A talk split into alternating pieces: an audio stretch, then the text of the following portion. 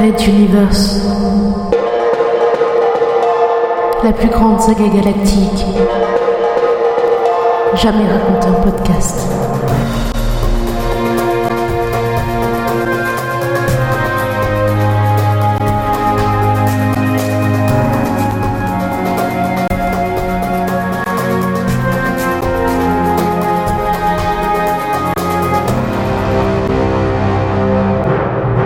Quatrième chapitre. Faire.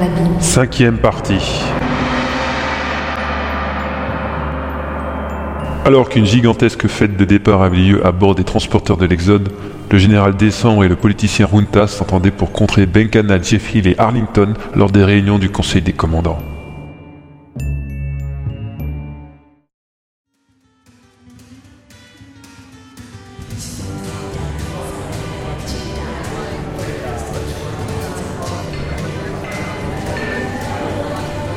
Jeff déambulait entre les tables débordantes de nourriture et d'apéritifs. Suivant d'un air dégoûté, une grosse dame engoncée tel un pourceau dans une robe trop serrée, s'empiffrant d'un homard tacheté des îles de Materwan.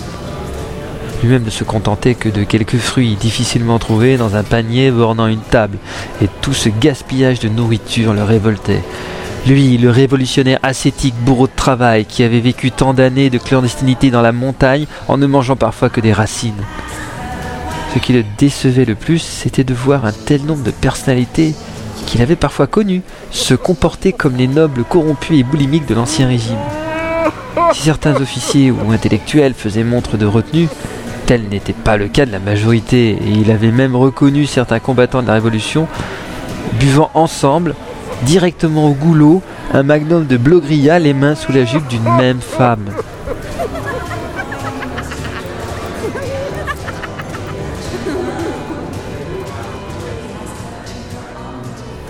Quelques fumeurs s'étaient regroupés auprès d'une esquisse de salon montée à la hâte dans un coin de hangar, et Jeff Hill se dit que les drogués du cigare valaient au moins aussi bien que ceux de la débauche. S'installant dans un canapé, il se roula avec dextérité une de ses cigarettes fétiches, emplies de tabac à pipe et de chichua, une herbe chamanique que l'on trouvait dans les montagnes où il avait fait de la résistance. Il claqua une allumette contre son talon sous l'œil amusé de quelques voisins et aspira la douce fumée calmante, laissant le charme agir. Ah, il se sentait bien seul. Benkana Elle avait tenu à raccompagner la princesse Azala, son transporteur. Arlington avait prétexté quelques avaries de voilure pour ne pas assister à la cérémonie. Pas bête le coup des avaries de voilure, il aurait dû y penser lui-même. Mais c'est de la sorcellerie, comment pouvez-vous gagner à chaque partie quel que soit notre challenger? Une voix forte le sortit de sa torpeur. Il se tourna sur sa droite et vit de dos un inconnu se lever d'une table. Sous cet angle de vue, il ne pouvait ni deviner le jeu, ni reconnaître l'adversaire. Non, personne ne pourra vous battre, vous êtes bien trop fort, colonel Sterling Price. Et sur ces mots, l'homme poussa sa chaise et s'éloigna en grognant, libérant les regards des deux colonels qui se retrouvèrent l'un et l'autre face à face. Le temps suspendit son vol, et les convives autour d'eux semblèrent se mouvoir au ralenti, tels de vieux films à la bobine usée. Stanley Price et lui savaient tous deux que ce moment devait arriver tôt ou tard, que les réunions des conseils des commandants ne permettraient jamais de crever l'abcès. Un contentieux traînait entre une rivalité sourde, mais fort heureusement assumée des deux côtés. Parmi les grandes batailles décisives de la Révolution, une des plus spectaculaires fut celle des monts Athos, où les deux colonels s'étaient affrontés plusieurs jours sur une zone de quelques kilomètres de long, dirigeant chacun une armée. Jeff Hill avait gagné, ouvrant la route vers la capitale.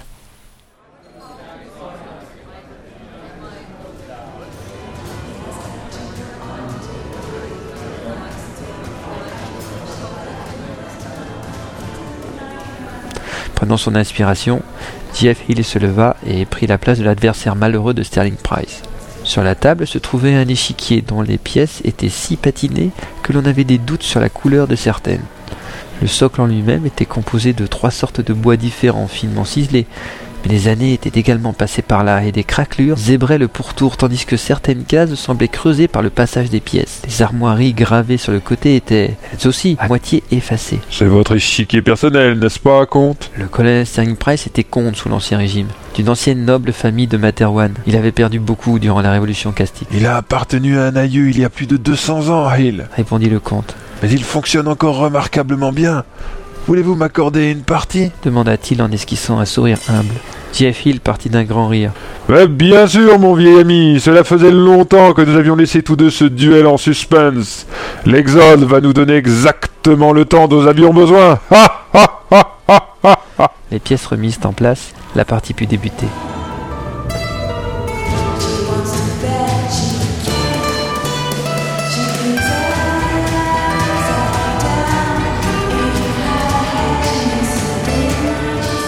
Bien après la fin de la cérémonie du départ, la soirée finit sur un mat de Jeff Hill, ce qui était honorable vu que seuls les deux rois étaient restés en lice.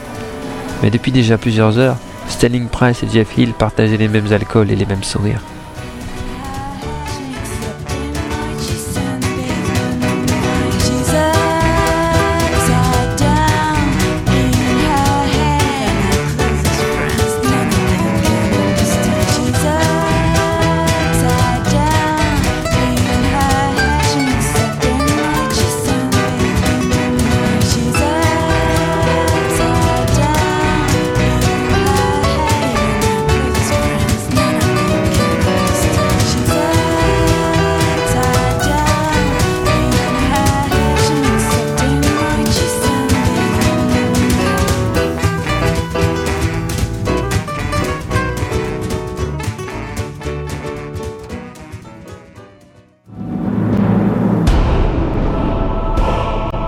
Red Universe.